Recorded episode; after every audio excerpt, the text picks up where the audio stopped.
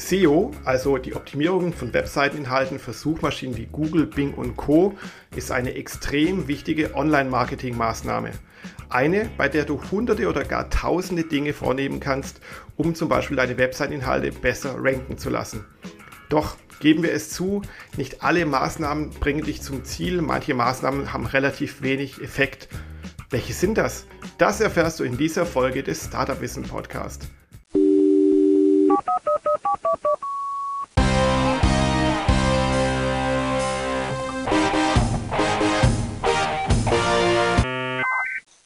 Und ja, herzlich willkommen zum Startup Wissen Podcast. Mein Name ist wie immer Jürgen Kroder und mein heutiger Gast ist der Markus Hövener. Markus ist total der SEO-Experte, deswegen habe ich ihn gerne eingeladen und mit ihm rede ich heute über das Thema SEO-Nebelkerzen. Was damit wirklich gemeint ist, erfährst du in dieser Folge und ich würde auch sagen, lasst uns doch gleich mal loslegen. Lieber Markus, freut mich sehr, dass du dabei bist. Vielen, vielen Dank. Bitte stell doch mal kurz vor, wer bist du denn eigentlich und was machst du so? Genau, erstmal vielen Dank, dass du nicht Urgestein gesagt hast, weil das wird sonst meistens gesagt, weil ich SEO seit 2001 jetzt mache und äh, Suchmaschinen seit 96 und Internet seit 94, also bin schon ein paar Jahre dabei. Ja, äh, hauptberuflich bin ich geschäftsführender Gesellschafter der Online-Marketing-Agentur Blue Fusion. Ja, wir sind etwas mehr als 40 Leute im wunderschönen Münsterland mit Büros in Münster und Emstetten und wir machen halt SEO, SEA, Social Media Ads und äh, Content Marketing und Webanalyse. So, jetzt haben wir alles genannt. Ja, wunderbar. Und ihr habt auch, oder du hast ja auch einen eigenen Podcast, der kann jeder gerne mal reinhören. Wer möchte, werde ich hier auch in den Show Notes äh, verlinken. Und äh, wir sind unter anderem zusammengekommen, weil wir uns über das Thema SEO mal ein bisschen ausgetauscht haben. Und du mhm. hattest ja letzte eine wunderbare Podcast-Folge zum Thema SEO-Nebelkerzen. Ich muss sagen, ich bin damals auf die Podcast-Folge aufmerksam geworden oder habe dann reingeklickt und sie angehört, weil ich mir dachte, was sind eigentlich Nebelkerzen? Was meinte der Markus damit? Kannst du mal kurz beschreiben, was du mit diesem Begriff so gemeint hast, wie du darauf kamst? Ja, was ich damit meine, ist äh, leider etwas, was ich täglich in der Praxis erlebe, nämlich, dass ähm, viele Unternehmen etwas in Bezug auf SEO machen, was am Ende des Tages ähm, einfach eine Verschwendung von Zeit und oder Geld ist. Es gibt halt Maßnahmen, die kannst du machen. Das ist alles ganz, ganz lustig und schön und ähm, aber es bringt halt am Ende des Tages nichts. Ne? Sprich, wenn du jetzt, weiß ich, blödes Beispiel, wir wollen ja gleich noch in die Feinheiten, ne? Ähm, deine Website war vorher blau, du machst sie in rot.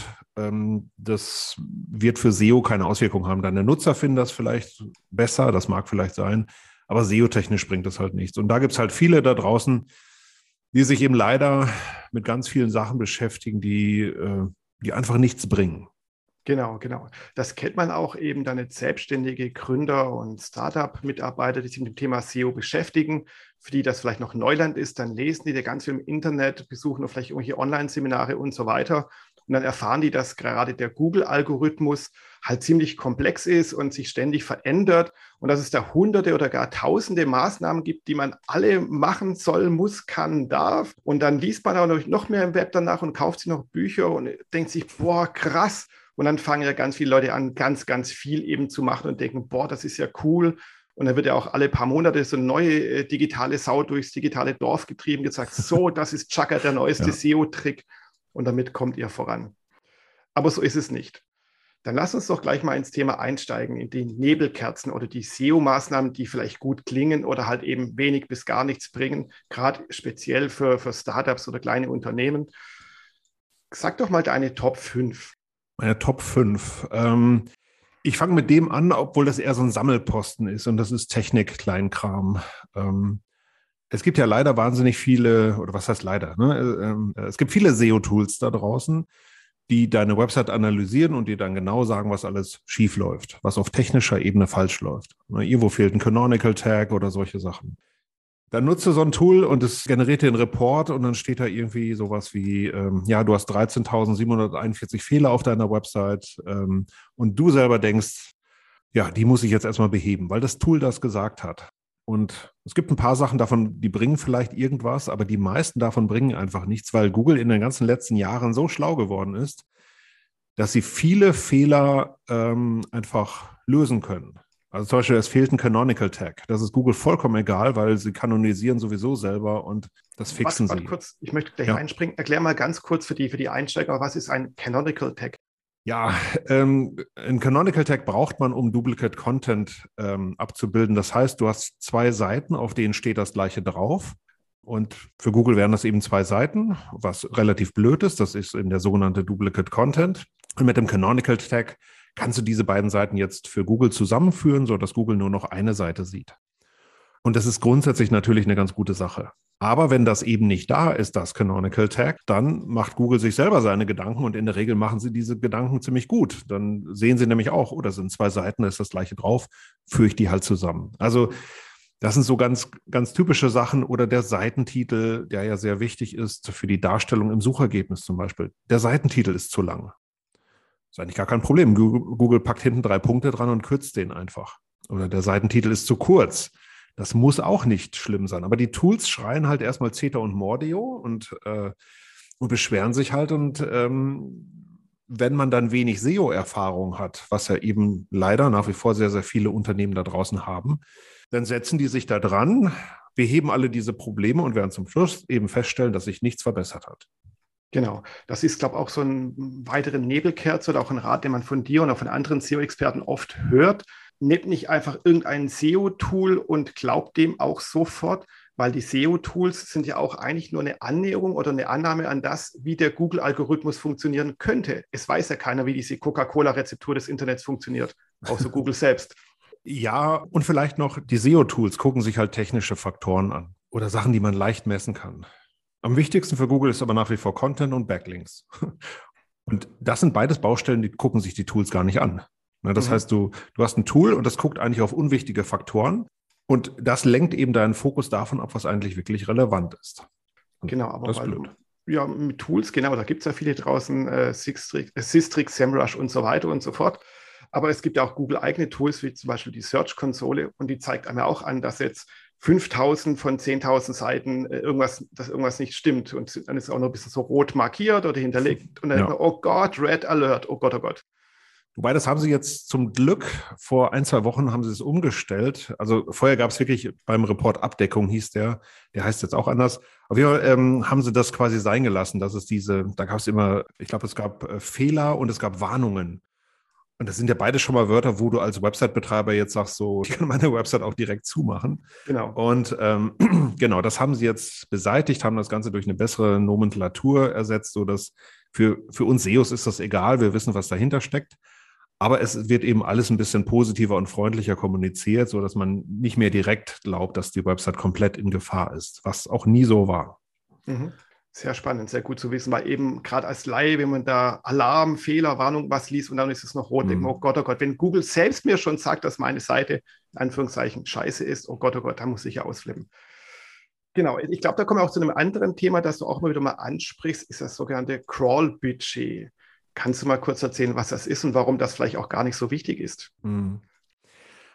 Also Google crawlt ja deine Website. Das heißt, Google äh, lädt sich zuerst die Startseite herunter, guckt sich dann an, auf was verlinkt die Startseite so, lädt dann die ganzen Unterseiten herunter, je nachdem, was du hast. Ne? Wenn du einen Shop hast, lädt er sich die Startseite herunter, alle deine Kategorieseiten und deine Produktdetailseiten. Das ist halt Crawling. So, und jetzt ist es so, Google berechnet ein sogenanntes Crawl-Budget. Das heißt, sie bestimmen in irgendeiner Art und Weise, äh, dass sie zum Beispiel am Tag 1000 Seiten von dir herunterladen. Das schwankt immer so ein bisschen. Es gibt da so einen, so einen Korridor, aber sie werden jetzt, wenn, wenn sie heute 1000 Seiten von dir runterladen, nicht morgen 100.000 runterladen. Weil so viel Content hast du vielleicht auch gar nicht. Und Google muss ja seine Ressourcen effizient nutzen und deswegen überlegen sie sich halt so ein, so ein Budget, was du hast. So, und jetzt gibt es leider, und das ist ein relativ deutsches Phänomen, muss man sagen, also in anderen Ländern ist das Thema gar nicht so verbreitet, gibt es dieses Thema Crawl-Budget und Crawl-Budget-Optimierung. Das heißt, man versucht halt dahin zu wirken, dass man Google möglichst wenig irrelevante Seiten vorwirft oder irrelevante URLs, die Google dann crawlt, damit dann mehr Crawl-Energie übrig bleibt für meine wichtigen Seiten. Und das ist grundsätzlich gut gedacht. Also wenn du chefkoch.de bist und du hast irgendwie fünf Millionen Seiten, äh, weil du fünf Millionen Rezepte hast zum Beispiel, dann ist das total wichtig. Oder wenn du eBay bist oder Amazon, einfach weil du eine Unmenge an Seiten hast. Wenn du jetzt aber, weiß ich, du hast einen Shop mit tausend Produkten oder du bist, ein, du bist eine Naturheilpraxis oder so ein typischer Mittelständler, der 100 Seiten hat, dann greift das gar nicht. Das schafft Google an einem schlechten Vormittag, deine Website zu crawlen. Das, das ist vollkommen egal. Und trotzdem beschäftigen sich Leute mit diesem Thema und ja, stellen auch dann wieder fest, ne, boah, wir haben jetzt alles optimiert und es ist überhaupt nichts besser geworden. Ähm, ja, weil es auch vorher schon egal war. Das ist einfach ein Thema, was für dich nicht greift. Und das ist leider auch so ein, so ein, so ein Problem, was wir in der SEO-Szene haben, weil zum Beispiel auf Konferenzen, da sprechen halt immer, ja, ich sag mal, die großen SEOs. Ne, da sprechen Leute eben von chefkoch.de, von eBay, von Amazon, wie eben genannt. Und die haben solche Probleme. Und dann sitzen halt kleinere Unternehmen im Podium, hören sich das an und sagen so, boah, eBay hat das ja richtig, äh, war das ja richtig cool und deswegen müssen wir das jetzt auch machen. Das ist ein grundlegendes Problem der SEO-Szene, ähm, mhm. dass wir einfach, ja, also das ist auch noch nicht mal falsch, was da erzählt wird. Es greift nur für die meisten Menschen da draußen einfach überhaupt nicht. Genau, da wird halt auch dann Äpfel mit Birnen verglichen. Und ich kenne das auch, kam der letzte einer auf mich zu, der meinte, oh, ich habe eine Unternehmenswebseite mit überschaubaren Anzahl von äh, Seiten, Blogseiten und so weiter, Inhaltsseiten. Und er meinte so, wir müssen jetzt unbedingt Impressum und Datenschutz hier vom Crawling ausschließen, weil ich möchte ja Google nur die hochwertigen Inhalte, was ich meine Wissensseiten dann eben anbieten. Ja. Genau, also, total sinnvoll. Ja, ja, man kann das machen. Äh, wenn man jetzt gerade Langeweile hat, äh, kann man das machen, äh, aber es wird keinen, keinen Effekt haben, weil du schließt halt zwei Seiten aus, hast aber immer noch 1000. Also eigentlich schon prozentual gesehen hast du jetzt überhaupt nichts gewonnen. Aber du würdest schon sagen, wenn man viele Seiten hat, über die Jahre ergibt sich das ja auch mal, wenn man einen Blog betreibt und so weiter, also im Content sehr aktiv ist, dass man doch mal sagt, so, jetzt möchte ich mal die alten Inhalte, zu denen nicht mehr steht, die möchte ich mal offline haben oder nicht mehr gecrawlt haben oder ich führe sie zusammen. Also so, so, sowas sollte man schon machen. Ja, also die, die Grundidee ist nicht schlecht. Ähm, es, wie gesagt, für die meisten ist das einfach nur äh, Unsinn. Aber das, was du sagst, ähm, meint eigentlich etwas, was in eine ähnliche Richtung geht, aber eigentlich der sogenannte Index-Bloat ist. Das heißt, man sollte den Index nicht mit irrelevanten Seiten zumüllen. Also ich habe noch irgendwelche äh, Seiten mit der Weihnachtsfeier von 2008. Sowas muss wirklich nicht mehr im Index sein. Und das sollte man dann auch deindexieren. Aber auch das würde nur was bringen, wenn du das in einem signifikanten Umfang hinbekommst. Also jetzt einen Blogbeitrag zu löschen, das hilft jetzt gar nichts, sondern wenn du Tausende oder Hunderte davon hast, dann ist, fängt das als Thema an, spannend zu werden. Genau, aber so weit sind ja dann in Startups in der Regel gar nicht, weil die gar nicht so viel Inhalt haben. Woher denn auch? Okay, jetzt haben wir schon mal zwei große Nebelkerzen entlarvt, sage ich mal. Was wäre denn ungefähr die dritte? Ja, also ich würde denken, dass es das Thema Page Experience ist oder Page Speed. Das hat Google ja im letzten Jahr eingeführt. Da haben sie halt gesagt, okay, wir wollen jetzt eben auch noch in die Rankings werten, wie schnell deine Website ist. Das stimmt nicht ganz, weil Page Experience und Page Speed hat nicht immer nur die Ladegeschwindigkeit äh, berücksichtigt, aber gehen wir mal kurz davon aus, dass es so ist. Was heißt das dann, Page Experience? Also Page Experience heißt der Ranking-Faktor, den Google erfunden hat und da fließt die Ladegeschwindigkeit ein, aber auch zum Beispiel, ob deine Website auf HTTPS läuft, was eigentlich alle Websites machen. Also da sind noch so, ein paar Hygienefaktoren drin, äh, aber hauptsächlich geht es eigentlich um den Ladevorgang deiner Website. Und das ist ja erstmal eine ganz sinnvolle Sache, auch weil es viele Untersuchungen davon gibt, äh, dazu gibt, dass Websites, die schnell sind, auch mehr konvertieren, also dass du mehr Geld damit verdienen kannst. Jetzt trotzdem in Bezug auf SEO haben sich da wahnsinnig viele mit beschäftigt, gerade im letzten Jahr, weil Google diesen, diesen Faktor neu eingeführt hat und man vorher nicht wusste, wie stark der jetzt einschlagen wird. Und ich glaube, da wurden wirklich diverseste Entwicklertage ähm, verbrannt, um die Website dann eben ein Zehntel, eine Zehntelsekunde schneller zu machen. Es stellte sich später heraus, als dieser Ranking-Faktor dann eingeführt wurde, bei den SEOs heißt das dann immer ausgerollt, also der wurde ausgerollt, hat man mal festgestellt, wie hoch der Effekt dessen eigentlich war. Und die schnellste und die langsamste Website lagen im Schnitt 3,7 Prozent in der Sichtbarkeit auseinander. Das heißt, wenn du so richtig, richtig dolle langsam bist, dann konntest du eben 3,7 Prozent auf die schnellste verlieren. Aber das ist ja auch eine Skala. Das ist ja nicht so Worst-Case-Denken, sondern die meisten haben vielleicht ein Prozent oder zwei Prozent vielleicht weniger, weil sie halt nicht diese Page-Speed-Kriterien erfüllen. Und da muss man sich dann wirklich fragen, ob das alles, was da an, an Energie reingeflossen ist, ob das gerechtfertigt ist, weil je nach Branche ist es hinreichend schwierig, diese Kriterien jetzt zu erreichen. Und das Ganze wird gerade noch ein bisschen getoppt, weil Google verändert sehr wahrscheinlich bald diese Kriterien und hat einen neuen Faktor eingeführt. Und dann kann man sich wieder überlegen, will ich da was machen, um diesen Faktor zu erfüllen oder will ich das eben nicht machen? Und ich sehe das Ganze sehr, sehr kritisch. Einfach nur, weil ich es in der Praxis gesehen habe. Viele haben sich damit beschäftigt, auch weil sie eine unglaubliche Panik hatten. Und Angst war eigentlich noch nie ein guter Ratgeber. Und deswegen wäre ich da, bin ich auch heute noch sehr vorsichtig. Also ja, macht die Website schnell, überhaupt keine Frage. Aber auch das muss man ganz ehrlich sagen, manche können das einfach nicht, weil sie vielleicht eine Plattform haben, die ganz bestimmte Einschränkungen hinsichtlich der Geschwindigkeit hat äh, oder weil es äh, andere technische Gründe gibt, warum der Aufwand viel zu hoch wäre, das zu machen. Und dann mit Biegen und Brechen das zu machen, um da irgendwie diesen Faktor zu erfüllen, das ist natürlich, das ist dann wirklich eine Nebelkerze. Genau, das kennt man auch. Es gibt ja auch diverse Google-Tools, mit denen man den Speed seiner Webseite überprüfen kann. Und auch da gibt es wieder die farbliche Skala.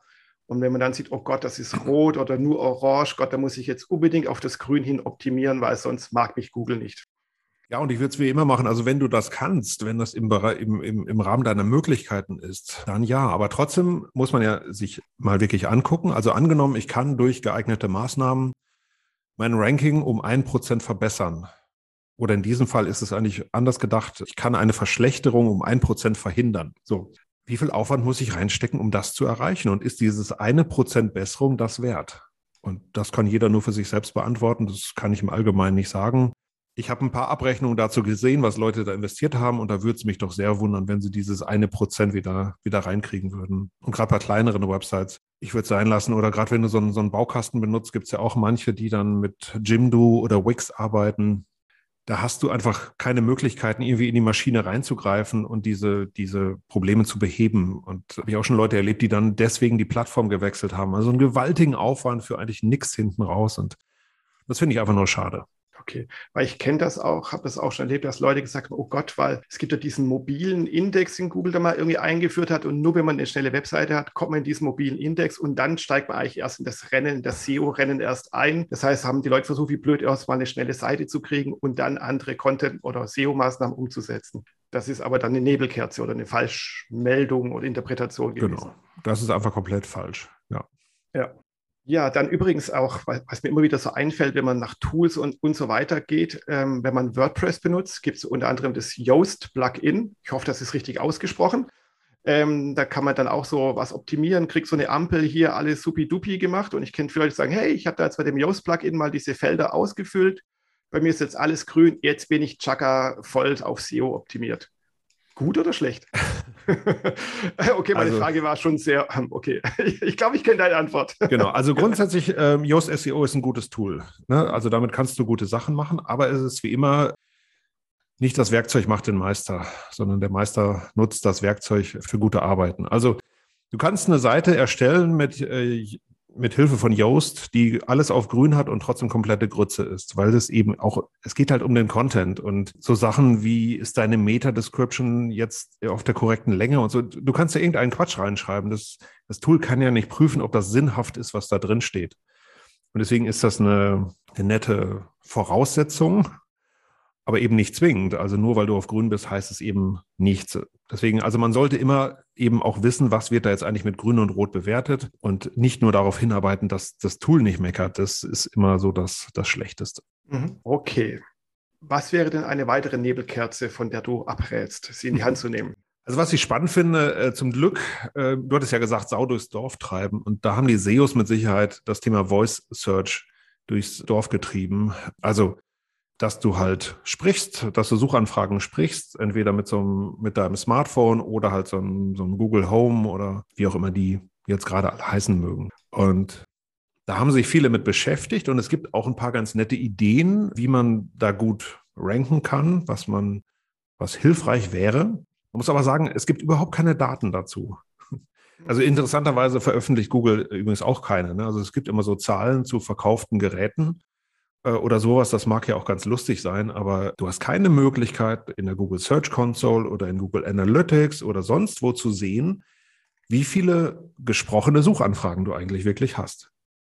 Und das heißt, und Google könnte das ja liefern, das wäre überhaupt kein Problem. Ich meine, es gibt ein paar konzeptbedingte Probleme, die sie dabei hätten. Also das, zum Beispiel in die Google Search Console könnten diese Daten eigentlich gar nicht so leicht reinfließen, weil zum Beispiel im, da gibt es ja einen Report Leistung, da stehen ja eigentlich meine ganzen Suchanfragen drin. Die haben aber immer sowas wie eine Position oder eine Klickrate. Wenn ich jetzt an so ein Google Home eine Suchanfrage stelle, dann gibt es keine Position und keine Klickrate. Deswegen ganz so einfach ist das Spiel nicht. Aber Wenn Google uns diese Daten geben wollte, dann würden sie es tun. Sie tun es aber eben nicht. Und das heißt, alles, was ich im Bereich Voice Search machen kann, ist ein kompletter Blindflug.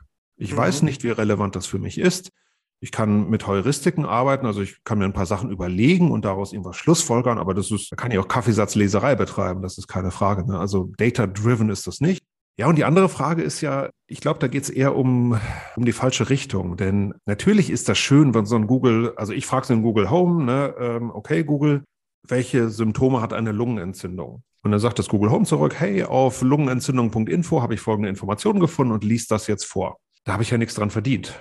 Mhm. Da ist mhm. kein Klick für mich passiert, keine Conversion, kein Besucher auf meiner Website, ich habe keinen Newsletter-Abonnenten gewonnen, nichts. Also im Prinzip kann diese Maschine eine Million Mal am Tag meinen, meinen Text vorlesen, aber ich habe, wo ist denn, ne, what's in it for me? Und ähm, diese Frage ist nach wie vor nicht beantwortet und ich glaube auch nicht, dass sie zu beantworten sein wird. Und deswegen halte ich von Voice Search ehrlich gesagt, also klar, nochmal kann man sich mit beschäftigen und für manche ist das mit Sicherheit ein, ein Thema, mit dem man sich auch beschäftigen sollte. Aber ich habe schon, schon Mittelständler getroffen, die haben über Voice Search nachgedacht, wo ich denke, guckt euch eure Website mal an. Ihr habt 1,8 Millionen andere Probleme und ihr denkt über Voice Search nach. Und da stimme ich dir zu mit der Sau durchs Dorf. Das ist einfach das typische Verhalten der SEO-Szene, dass die SEOs, die, wir, wir haben totalen Bock auf solche Themen. Kommt ihr was Neues, wir stürzen uns drauf. Haben wir immer schon gemacht. Aber für die meisten da draußen bringt das eben nichts. Und die lesen dann so am Ende des Jahres, ne, dann gibt es immer diese SEO-Trendanalysen, ne, was ist im nächsten Jahr wichtig und so. Und alle sagen, oh, Voice Search. Und dann kommen die mhm. ganzen Mittelständler und sagen, oh, die haben aber alle gesagt, Voice Search ist total wichtig. Ne? Und dann stürzen sich alle drauf. Wie gesagt, zum Glück ist das Ding weg. Ich habe gerade so ein bisschen das Gefühl, mit dem Metaverse passiert so ungefähr das Gleiche. Ist jetzt ja. kein SEO-Thema. ja, es sind immer so diese, diese Hype-Themen. Vor 20 Jahren ja. haben wir schon über Virtual Reality äh, geredet. Ich weiß, ich habe 1993 auf der CeBIT mal eine VR-Brille ausprobiert. Bis heute hat sich die Technologie nicht wirklich großartig durchgesetzt, auch wenn Sony und Co. daran arbeiten. Jetzt reden ja. sie alle von Metaverse, was vor 20 Jahren noch der Cyberspace war oder Second Life war. Jetzt ja. redet man äh, von Voice Search, was ja wirklich gut ist. Also viele nutzen ja Alexa, Siri und Co aber eben für andere Dinge und nicht unbedingt in Bezug auf, auf SEO hat es dann irgendeine Relevanz. Hm. Vielleicht noch ganz kurz. Also ich finde es schon wichtig, sich mit SEO-Trends zu beschäftigen, weil auch da steckt immer ein bisschen Wahrheit drin. Ich muss nur eben immer gucken, ist das für mich relevant? Ne? Und diese klassische Unterteilung zwischen, ist das interessant oder ist das relevant, die muss man halt schaffen. Und viele, die diese Reports lesen, können das einfach nicht. Die sagen halt, ja, Voice Search klingt gut. Brauchen wir jetzt auch. Nee, brauchst du nicht. Also du hast genug andere Baustellen. Ja. Genau, da wacht dann oft der Tech-Freak und der Nerd in einem und sagt, hey, geil, Chaka, ich muss jetzt voll vorne dabei sein, weil das ist das nächste große Ding. Ja, verstehe ja. ich total. Genau, apropos Nischenthema. Äh, Optimierung der eigenen Webseite für Bing, DuckDuckGo und andere Suchmaschinen abseits von Google. Ist das eine Nebelkerze? Gibt's oder gibt es überhaupt eine Bing-Optimierung? Ja, faktisch ja eigentlich nicht, weil am Ende des Tages muss man ja sagen, also angenommen, Bing würde jetzt anders funktionieren. Bing würde jetzt äh, Texte von rechts nach links und nicht von rechts nach von links nach rechts lesen oder so. Ne? Könnte ja sein. Sehr absurd, aber angenommen, das wäre so. Was wäre denn dann die Konsequenz? Würdest du anfangen, jetzt einfach zwei Websites aufzubauen? Ich komme ja noch aus einer Zeit, so 96, 97, 98, ähm, da gab es immer diese Search Engine Relationship Charts. Das heißt, da konntest du nachlesen, welche Suchmaschinen es eigentlich alle so gibt. Äh, und das war immer total faszinierend. Heute haben wir eigentlich so ein ja, Duopol, wenn man so möchte. Also es gibt Google und Bing und dann ist auch lange Zeit überhaupt nichts.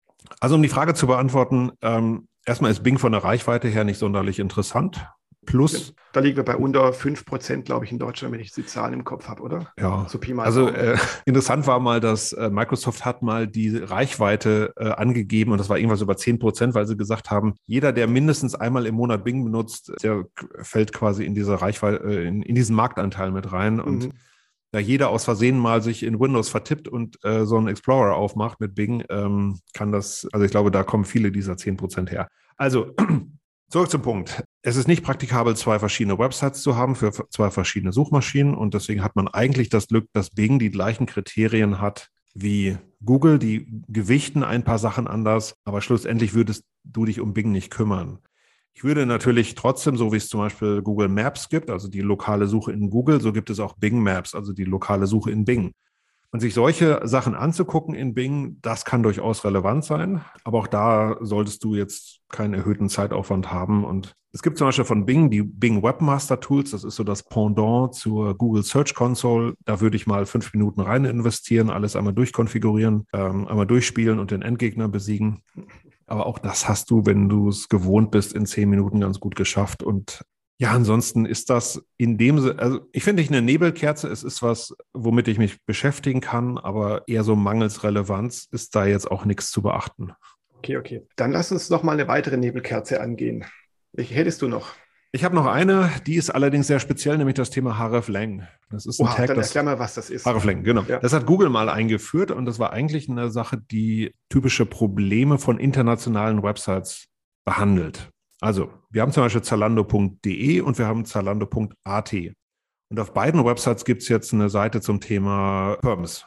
Keine Ahnung. Und wenn ich jetzt nach Perms suche in Google, dann muss Google sich ja entscheiden, welche dieser beiden Seiten, also auf zalando.de oder AT, liefere ich dir eigentlich aus. Und in gewissen Grenzen muss man sagen, ist das ein Würfelspiel.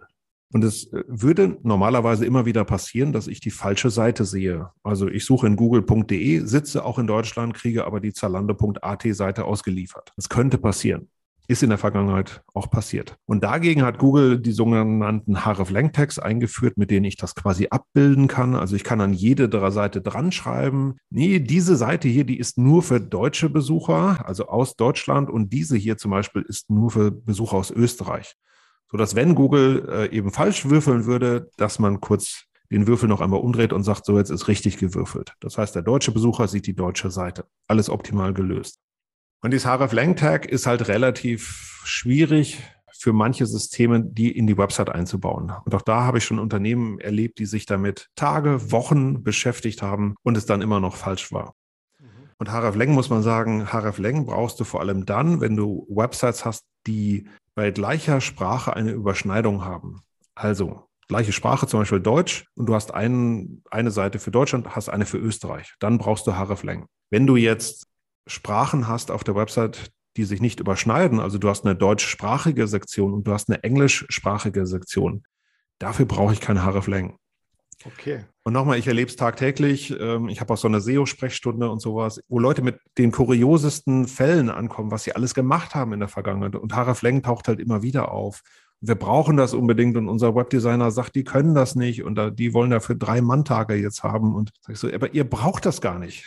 ihr habt nur deutsche und englische Inhalte. Das ist kompletter Unsinn. Also Haraf Leng zu haben an sich ist Best Practice, wenn du eine internationale Website hast. Aber nur unter ganz bestimmten Umständen. Und auch sonst wird sich dein Ranking nicht verbessern und dein Traffic wird sich auch dadurch nicht verbessern. Ne? Also auch das muss man immer so sehen. Das ist nur, nur ein Fix eigentlich hinten heraus, der da passiert. Und deswegen bin ich auch da extrem kritisch und versuche eben auch viel über Kommunikation, zum Beispiel in den Podcast, darauf hinzuwirken, dass die Leute weniger von diesem ganzen Unsinn machen. Mhm.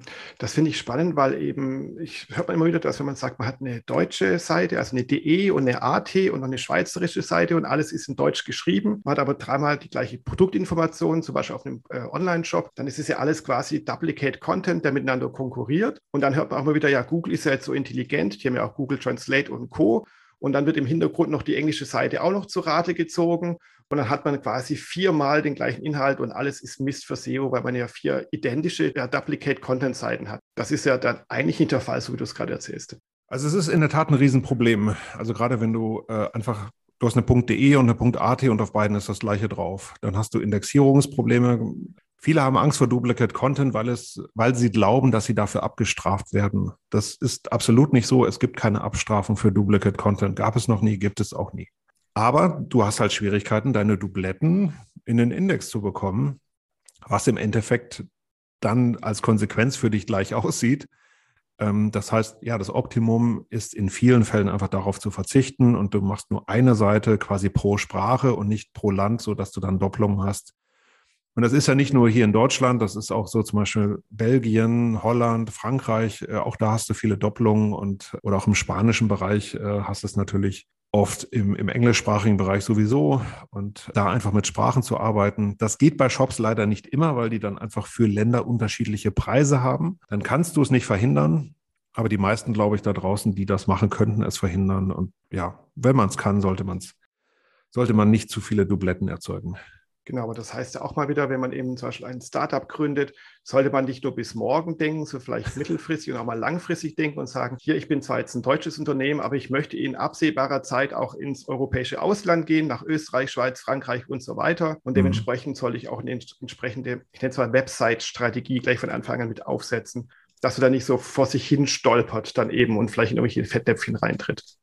Also für Startups finde ich das echt total wichtig. Ich habe gestern noch einen Vortrag vor 20 Startups gehalten und ähm, ich lag relativ richtig mit deren äh, Strategien, muss ich sagen. Also als ich das dann erzählt habe, was ich empfehle, hat, äh, griffen doch ein paar sehr, äh, sehr, sehr bestürzt zum Stift und haben das mitgeschrieben.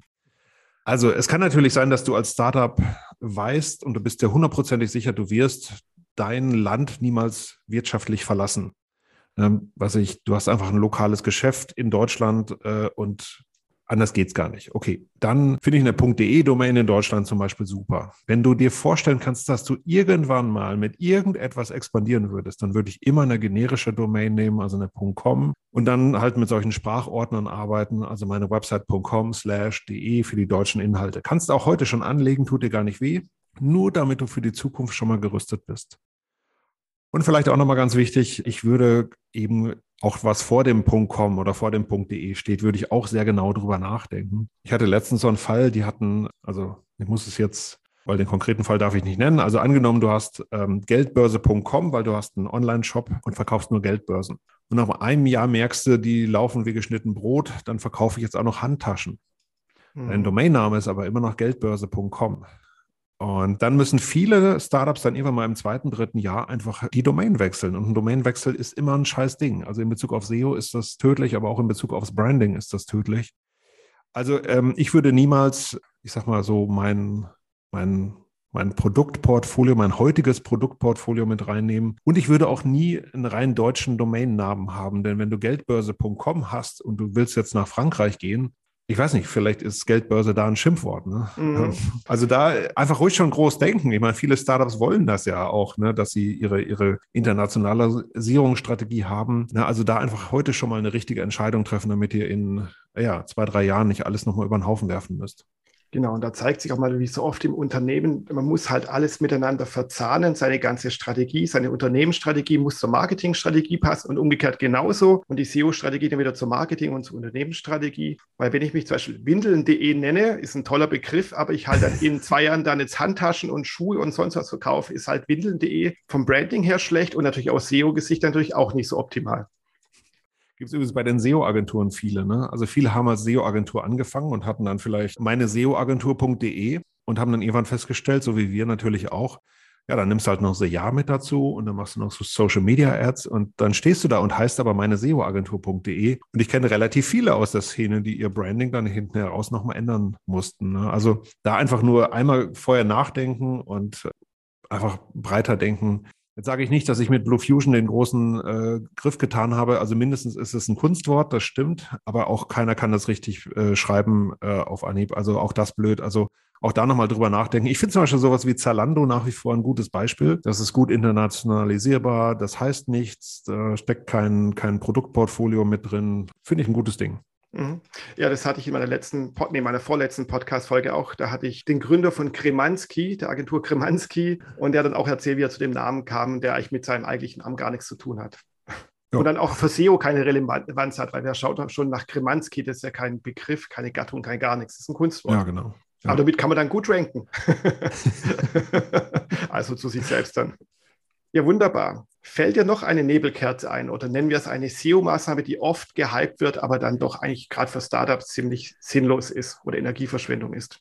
Nee, so richtig nicht mehr. Also das sind so die großen Themen. Wie gesagt, dieses ganze Technikgedöns, das wird dir den Hintern nicht retten. Es geht eigentlich immer um Content, es geht immer darum, Backlinks zu haben, es geht immer darum, zur Marke zu werden, Experte zu sein für etwas, sich eben als, als Instanz für ein Thema zu etablieren. Und in dem Augenblick, wo du einfach nur auf diese Reports, diese SEO-Reports guckst und sagst, so, ich muss jetzt hier Canonical Text fixen, äh, wirst du an dieser Baustelle nichts verbessern. Und das ist so verschenkte Zeit. Und da sind so viele Entwicklerstunden und Entwicklerinnenstunden verschwendet worden, dass, äh, dass es mir jeden Tag wehtut. Hm. Was für euch als Agentur eigentlich erstmal natürlich ein nettes Einkommen ist, aber von der Sache her finde ich das gut zu sagen, dass man eben nicht sklavisch auf Tools hören darf und dass eben auch Google von Tag zu Tag oder der Algorithmus dahinter dann ja auch klüger wird und auch vieles dann von Hand auch eben behebt, auch wenn dir vielleicht von irgendeinem Tool was angezeigt wird. Also jein. Also ich finde zum Beispiel eine, eine, eine gedachte Konsequenz daraus könnte ja sein, dass das den Agenturen ja in die Hände spielt, weil die Agenturen haben die Erfahrung, das beurteilen zu können, was funktioniert und was nicht. Funktioniert aber trotzdem in der Praxis nicht, weil viele Kunden sind leider schon verbrannt. Die sagen dann halt, ja, ich habe jetzt ein Jahr SEO gemacht, das hat aber alles gar nichts gebracht, also ist SEO nichts für uns. Ja, sie haben aber kein richtiges SEO gemacht. Sie haben halt irgendwie das, das Tool befriedigt und das hat nichts gebracht. Also äh, von daher ist das nicht so positiv zu sehen, was da draußen alles passiert. Könnten wir ja sagen, ne, das spielt uns in die Hände. In gewisser Weise tut's das, aber in vieler Hinsicht leider eben nicht. Genau, und immer wieder auf seine eigenen Metriken schauen und nicht irgendwelchen Vanity-Metrics, wie es immer so schön heißt, hinterherin, irgendwelchen Metriken, die die eigene Eitelkeit irgendwie äh, schmücken oder streicheln und Bauchpinseln. Sagen, hey, Chaka, mein Sichtbarkeitsindex ist gestiegen, Chaka, aber was bringt es dir für dein Business? Also jetzt real für dein Business. Welche Leads, welche Conversions hat es dir gebracht? Am Ende des Tages total unromantisch geht es um Geld. Genau. Sonst müssen, sonst müssen wir echt keine Website machen. Dann kannst du es auch sein lassen, dann kannst du irgendwie auch eine, ja, so eine Google-Unternehmensseite zusammenbasteln, die nichts kostet. Nö, und darauf zu fokussieren, was bringt mir eigentlich Geld rein? Äh, und nicht irgendwie was, äh, ich mache das jetzt für Google. Hast ja auch beim Thema Linkaufbau, ne? Da bauen Leute Links auf, die einfach nichts taugen. Und natürlich bringt das alles nichts. Auch weil Google so wahnsinnig schlau geworden ist. Aber auch da wird unglaublich viel Geld verbrannt jeden Tag, was sehr, sehr schade ist einfach. Mhm. Ja, finde ich ein schönes Schlusswort und auch Schlussplädoyer zu sagen, auch für euch als Startup-Gründer da draußen oder Selbstständige, die jetzt bei dem Podcast zuhören. Es gibt zwar viele tolle Sachen, die man im Marketing machen kann, die man auch im Bereich SEO machen kann, aber am Ende muss man immer abwägen, was macht denn wirklich Sinn, was bringt denn deinem eigenen Business etwas? Und Business heißt immer Geld verdienen, weil wenn du das nicht machst, ist dein Unternehmen nur eine Liebhaberei und kein richtiges Unternehmen. Ja. Ja, Markus, vielen, vielen Dank für all deine Tipps, deine Ratschläge, deine Einsichten in die SEO-Welt und so weiter. Hat mir super gefallen. Vielen, vielen Dank dafür. Ich danke dir, war mir ein Fest. Na dann, und es ist auch hoffentlich all den Zuhörern da draußen ein Fest, ein so großes Fest, dass sie diesen Podcast natürlich bei iTunes und Co. dann liken, dass sie ihn abonnieren, dass sie vielleicht auch den Newsletter von Startup Wissen abonnieren, dass sie vielleicht auch mal eine Mail schreiben an startupwissen.mail.de, einfach mal Feedback geben, kritisch, aber auch gerne positiv, wie ihr wollt. Dann kann dieser Podcast auch sukzessive einfach besser werden. Ja, dann bedanke ich mich bei dir, Markus. Ich bedanke mich bei allen Zuhörern und wünsche allen noch einen schönen, erfolgreichen Tag. Ciao, ciao. Ciao.